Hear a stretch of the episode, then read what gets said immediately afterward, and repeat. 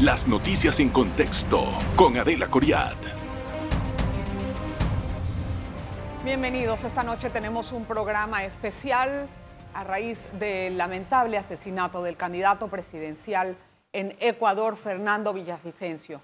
Un colega, un periodista de investigación, una persona que estaba posicionada para entrar en las próximas elecciones que van a ser en pocos días de este mes, en agosto, y el ambiente turbulento en ese país ahora está arrancando la tranquilidad del proceso electoral y peor aún porque se atribuye eh, la autoría un grupo del crimen organizado llamado Los Lobos.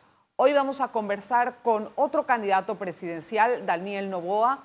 Daniel Novoa es eh, producto de la alianza eh, democrático nacional de este partido. Lo tenemos vía Zoom. Él se encuentra en este momento en Guayaquil, a quien agradezco muchísimo atender la entrevista. Gracias, señor candidato. ¿Cómo está usted?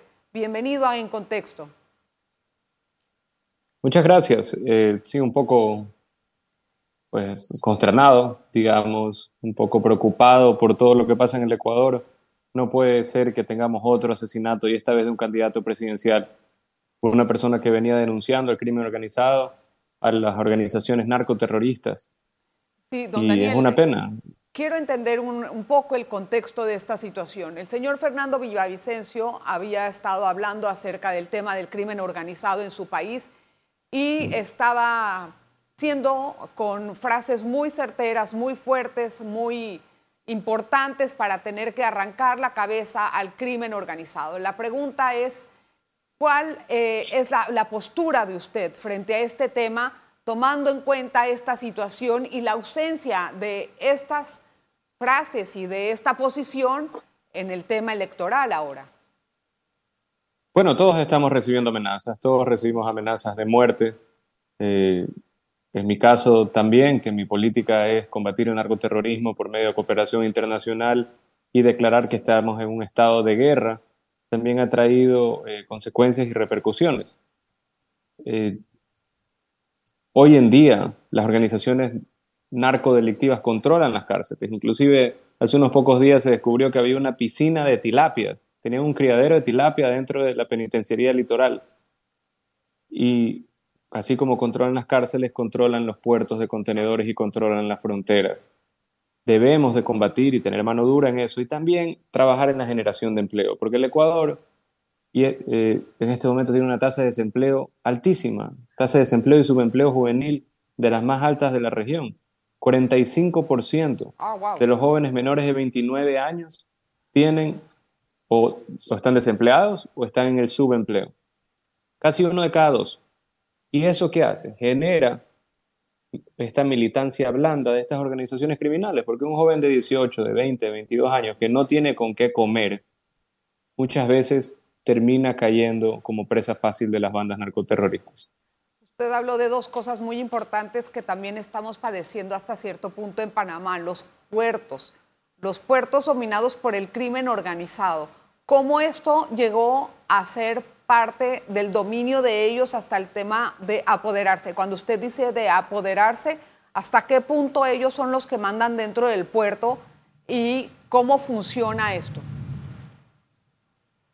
Bueno, en el Ecuador se estima que salen alrededor de 2.000 toneladas de coca. Eso a un precio mayorista de 30 millones de dólares por tonelada. Son 60 mil millones de dólares al año en droga. Solo el presupuesto general del Estado es 35 mil millones.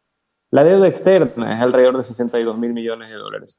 Es, la proporción es absurda. Inclusive Colombia en sus peores momentos, todo el narcoterrorismo y todo el tráfico de drogas nunca ocupó más de una décima parte de la economía nacional. Acá estamos hablando de casi el 60% del Producto Interno Bruto. Es, es, es desproporcionado, es loco, y viven vivimos a, punta de amenazas, vivimos a punta de desorganización portuaria y falta de control absoluto de este gobierno. ¿Qué tipo de amenazas está recibiendo usted? ¿Y cuándo fue la última? ¿O qué es lo que está pasando en su candidatura? Bueno, recibimos amenazas porque estamos hablando nosotros de segmentación de cárceles y de aislamiento total de las cabezas criminales. Estamos hablando también de una reforma en el sistema judicial en el cual nosotros queremos volver al sistema de jurados que por 80 años funcionó en el Ecuador.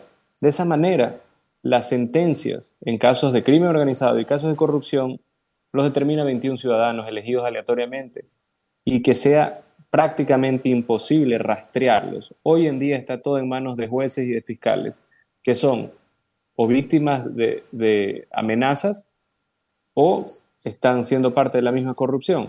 Debemos de también atacar de, ese ángulo la criminalidad. Debemos de tener una reforma judicial, debemos de tener también una reforma constitucional para que los militares puedan combatir a estos grupos narcoterroristas. Hoy en día son milicias, son milicias paramilitares básicamente. Entiendo, pero quiero entender qué tipo de amenazas usted recibe. ¿Qué le dicen a usted que se siente amenazado? Que si sigo mencionando de segmentación de cárceles, pues, o sea, le puede pasar ah. algo a mí o a mi familia. Y asimismo tenemos seis cabezas de listas que han sido amenazadas de muerte. ¿Qué en Esmeralda, en, Manaví, en Guayas, en El Oro, en Los Ríos, en Carchi.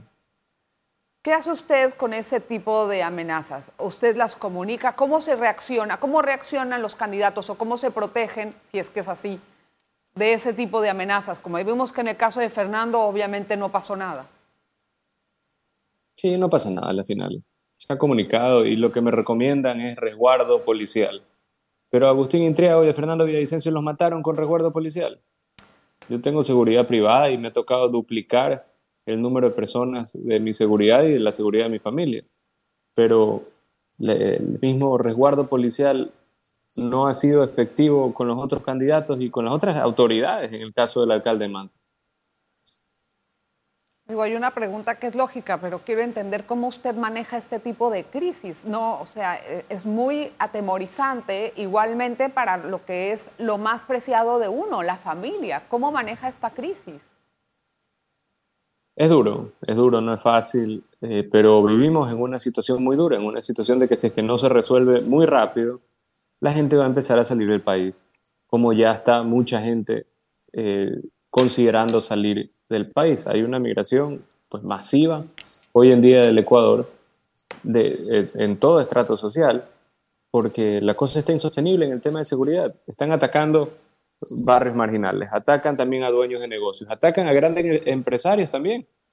No se puede más. Y es la antigua, y la antigua clase política está también metida en esto de aquí. Este, es eh, claramente eh, y es evidente que están involucrados. Don Daniel, vamos a hacer una primera pausa y regresamos enseguida con más para esta entrevista, que es un momento sumamente dedicado en el Ecuador para que nos comente y nos narre cuáles podrían ser los sucesos que vienen en este proceso electoral. Una pausa. En breve regresamos con En Contexto. Hoy conversamos con el candidato presidencial del Ecuador. Daniel Novoa es tan solo un joven de 35 años a propósito del tema de la lamentable noticia es el hecho de sangre del asesinato de Fernando Villavicencio. Sabe que a don Fernando tuvimos la oportunidad de entrevistarlo en varias ocasiones en la Estrella de Panamá, en el diario, como colega que es de investigación. Em, habíamos conversado con él en varios talleres y era una persona sumamente valiosa, como buen periodista de investigación. Me imagino que estaba muy empapado de la situación, igual que lo sé que se ve usted.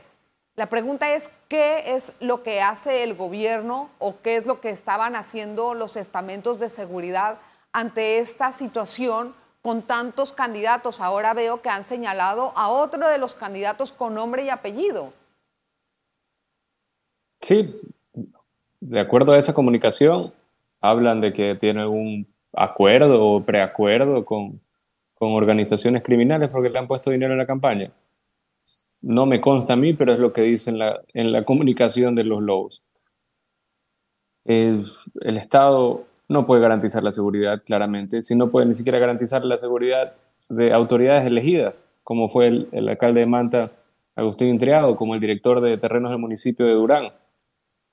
Entonces, este, es una situación dura, es una situación muy dura, y la gente pide seguridad, la gente pide tranquilidad. Pero aún así, si es que se denuncia en contra de las personas que no dan seguridad y se denuncia a los grupos narcoterroristas, uno puede recibir hasta un balazo. Entonces es muy, muy compleja, es muy compleja la situación. Claro, ¿cómo se pueden desarrollar unas elecciones en este ambiente de inseguridad, tomando en cuenta que hasta el mismo elector puede estar amenazado o sentirse amedrentado para ir a votar? No solo eso, parte de la libre participación, el derecho constitucional de la participación es el hecho de promocionarse, es el hecho de poder ofrecer y dar propuestas. Pero ¿cómo se puede proponer o ir a un barrio o estar en algún meeting político o estar en alguna caravana si es que cuando uno sale tiene, la, o tiene el riesgo de que lo maten? Entonces no hay la libre participación, no hay la libre democracia. Entonces, ¿cómo hace usted política en esas condiciones? ¿Cómo usted logra llevar sus mensajes? Ayer, ayer, estaba en una caravana política, trepado en un, en un, camión pequeño, cuando me enteré que lo habían matado a otro candidato. Eh, y hoy estamos guardando la, el luto y la calma y trataremos de estos días, más que nada, atender a medios, redes sociales y prepararnos para el debate que es el domingo. Ya después del debate nos tocará salir sí o sí a la calle de nuevo. ¿Va a haber debate siempre? ¿Sí va a haber debate? Sí, va a haber debate. Capaz voy con un chaleco antibalas o, casco, porque la cosa está tan terrible que ya ni sabemos qué puede pasar.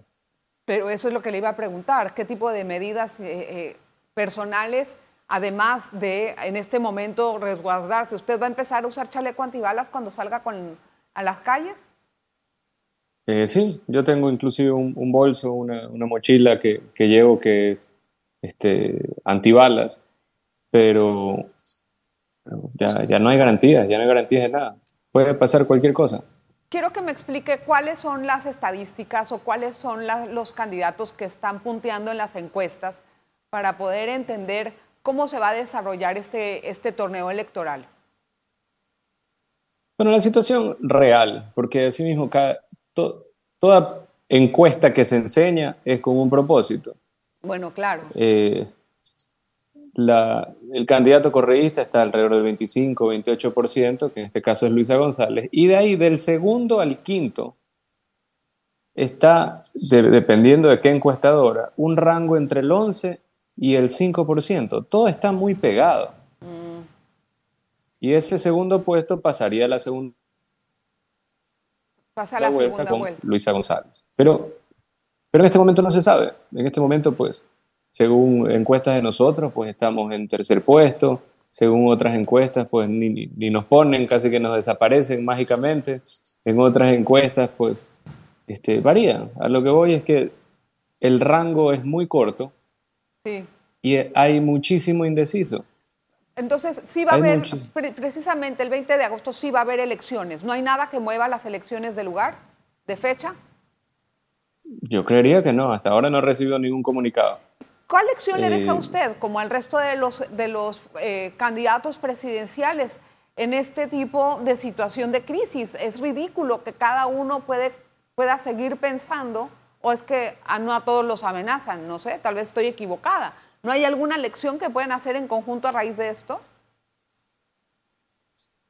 Sí, o sea, todos hemos condenado la violencia. El problema es que hay algunos que quieren, sí, juntémonos todos, pero yo soy vocero.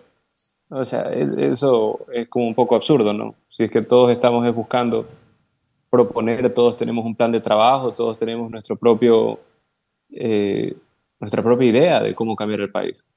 Entonces es difícil, sí, hay una, o sea, todos estamos condenando la violencia, todos estamos condenando el hecho de que estén matando a candidatos presidenciales, porque cada uno tiene su familia y cada uno tiene este, a sus militantes y a su gente y, y quieren tener seguridad. ¿Cómo ve usted la idea de que venga el FBI a ayudarles con las investigaciones del asesinato del señor Villavicencio?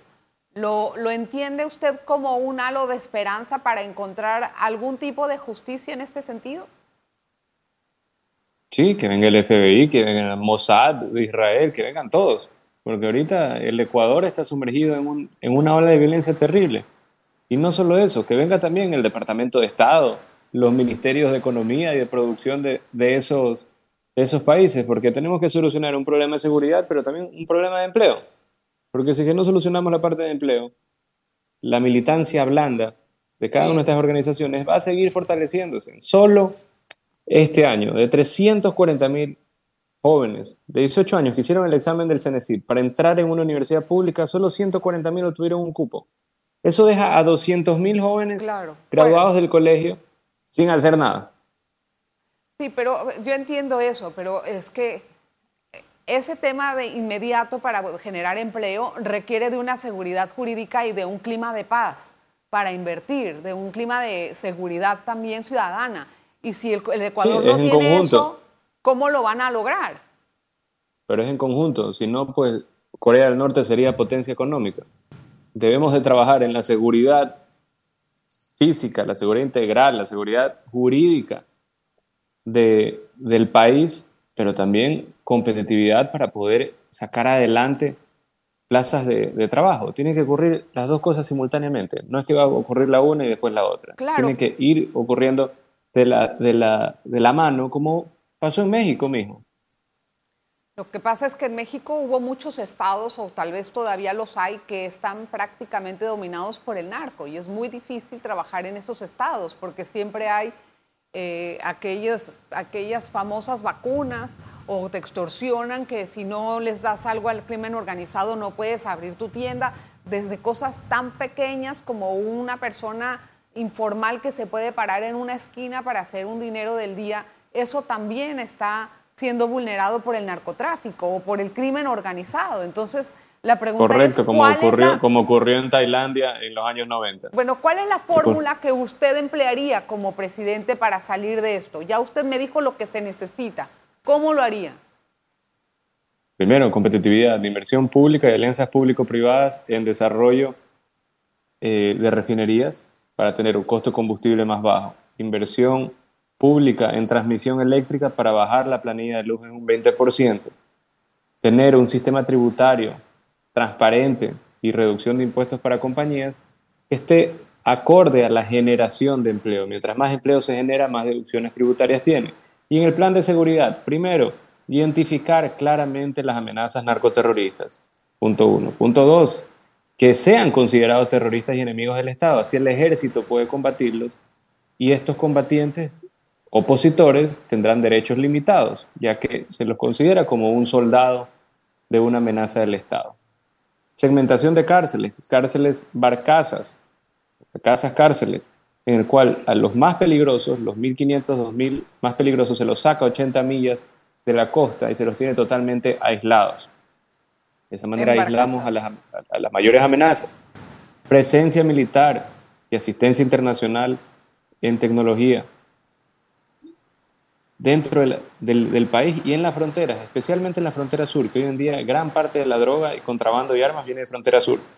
Doble peso, doble pesaje y presencia militar también en los puertos de contenedores, donde sale el 80% de la droga, y un sistema integral de inteligencia que el Ecuador no lo tiene.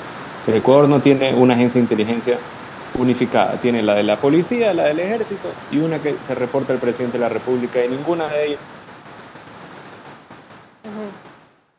Sí, sí, estamos, ahorita vamos a retomar comunicación con nuestro, con nuestro invitado Daniel Novoa. Mire usted lo que está diciendo el candidato ecuatoriano.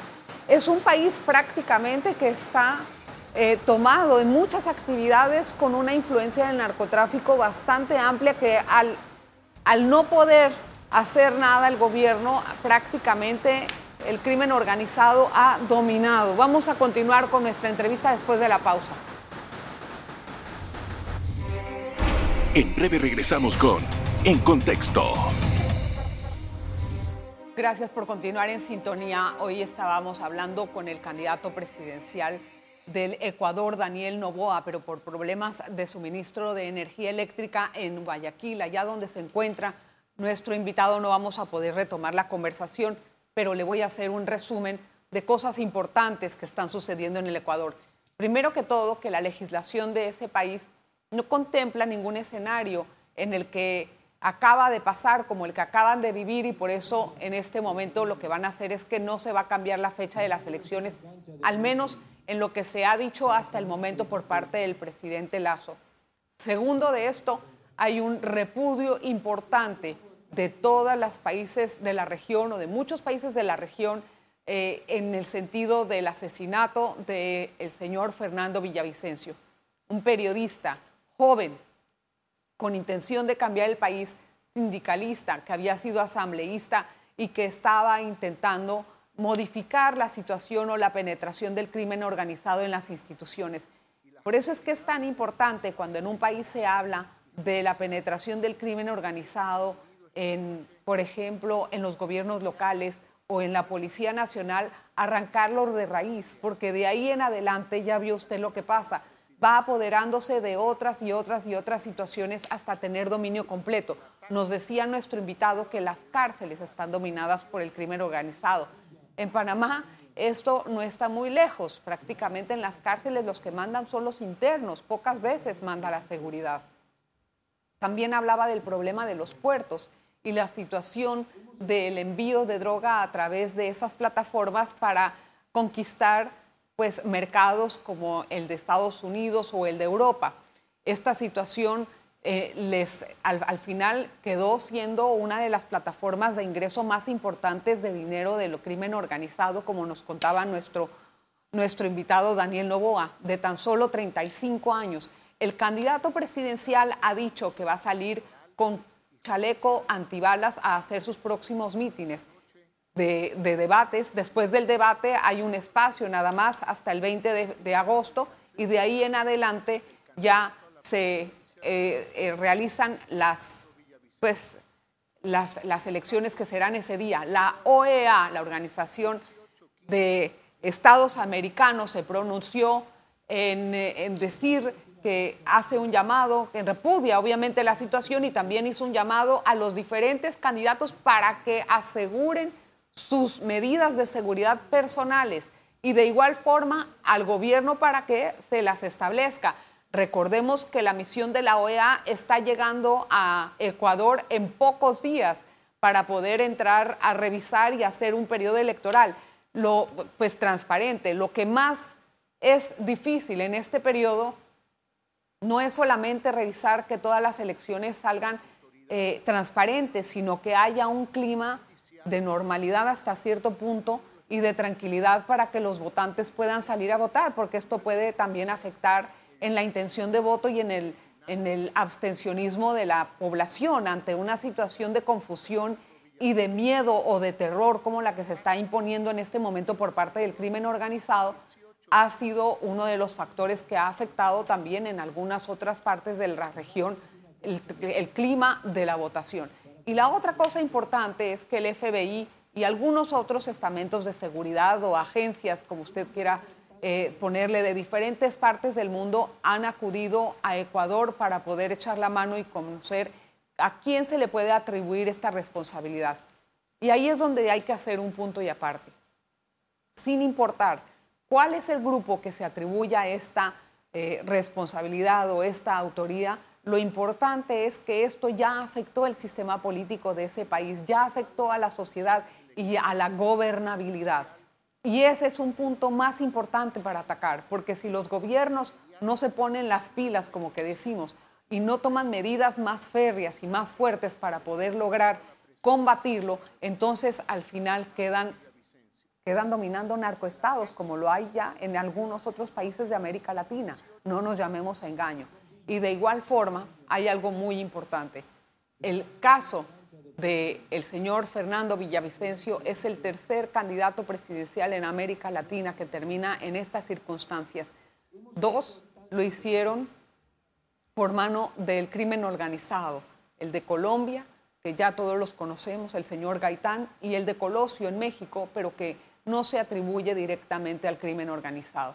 Hay algunas dudas con respecto a este tema. Esperemos que el Ecuador retome la paz, retome todo el tiempo de la concordia, retome la seguridad y lamentamos mucho porque este, ese golpe del señor Fernando es para todo Latinoamérica. Gracias por su audiencia, nos vemos la próxima. Las noticias en contexto con Adela Coriad. Revive este programa entrando al canal 1 de BOD de Tigo.